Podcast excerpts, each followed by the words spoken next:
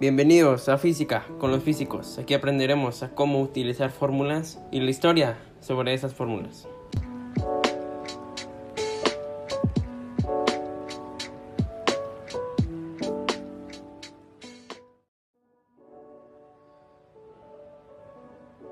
Galileo fue el primero en definir el MRU de la siguiente manera.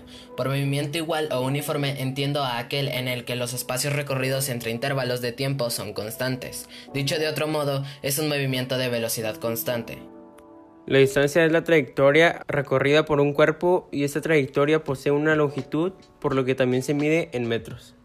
El tiempo es algo difícil de definir, ya que en realidad es un concepto abstracto y meramente intuitivo por lo que solo podemos definirlo como una magnitud física con la que se calcula la duración de los acontecimientos y se mide en segundos.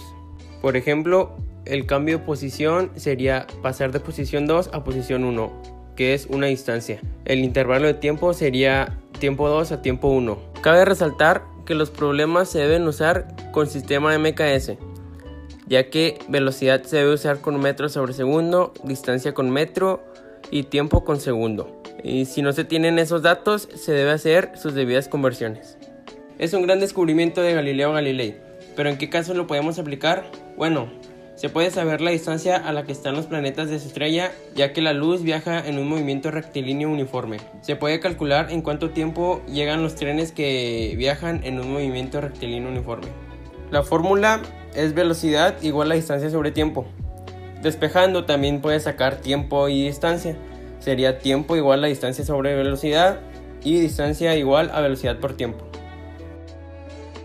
Bueno, eso fue todo por nuestra parte. Los esperamos en el siguiente episodio de Física con los físicos.